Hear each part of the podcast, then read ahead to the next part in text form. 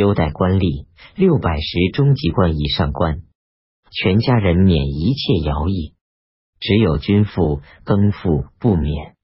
优待皇帝同姓，凡诸刘全家人免一切徭役。西汉末，诸刘凡十余万人，优待有爵人，第九级爵五大夫以上，本人终身免役。买五大夫爵，价值粟四千石。优待五公爵，汉武帝卖五公爵，规定用金钱，不得用粟。第七级五公爵千夫，相当于五大夫。本人终身免役。优待下级官吏，凡下级官吏，本人终身免役。优待士人，凡士人入太学读书，本人终身免役。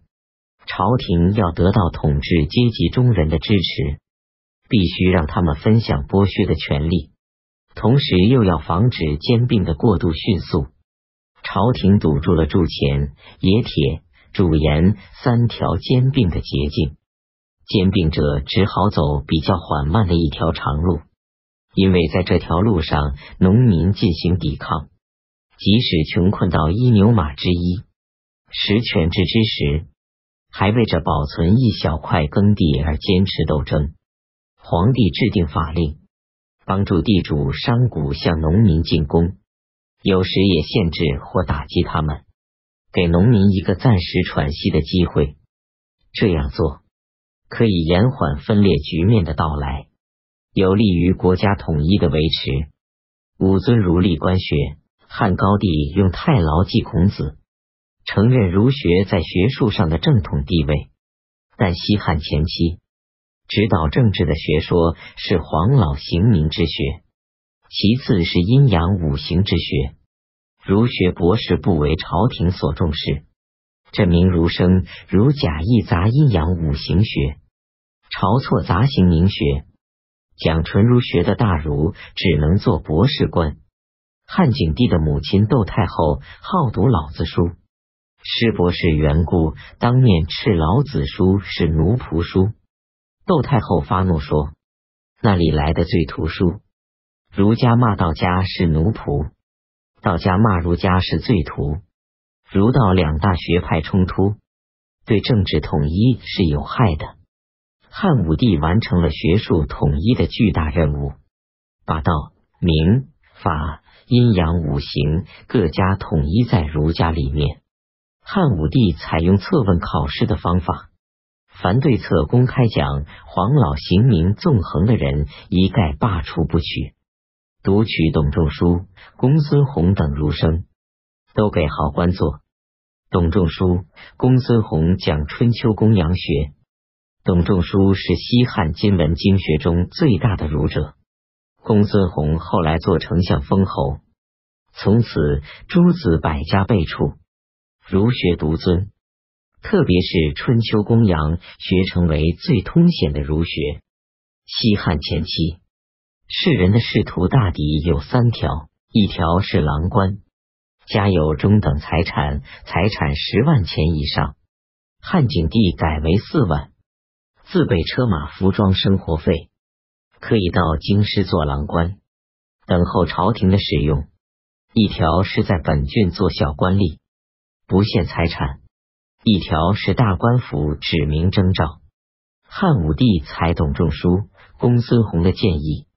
经师立学校，又令郡县推举孝廉、茂才，供朝廷选用。儒学与仕途结合起来，要做官非学儒不可。世人都变成儒生了。京师的学校太学，五经博士当教官，有正式学生五十人，叫做博士弟子。全国各郡保荐学生到博士处授业。待遇同博士弟子一样，名额不定。两种学生都是一年考一次，考上中良等的给官做，考下等的处令退学。又选通经学的小官吏做地方官府的族使，职务适用经义装饰政事。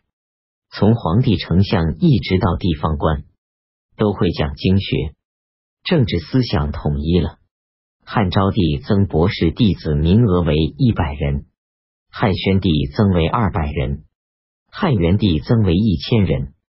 又在郡国设五经族史，地方上开始也有学校。汉景帝时，文翁已在蜀郡立地方学校。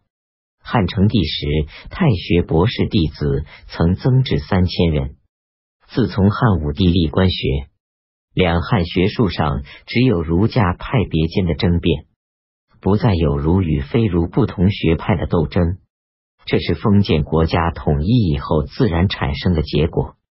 这个结果不利于学术思想的发展，但也有助于国家统一的巩固。贵族、官僚、地主、商贾是朝廷的支持者，同时又是破坏者。分土不治民的制度确立后，贵族不能称兵割据了。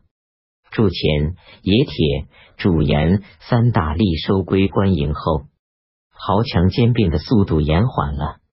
赋税制度重赋役，给地主商贾以兼并的便利；清田租，也让农民保持一些抵抗的力量。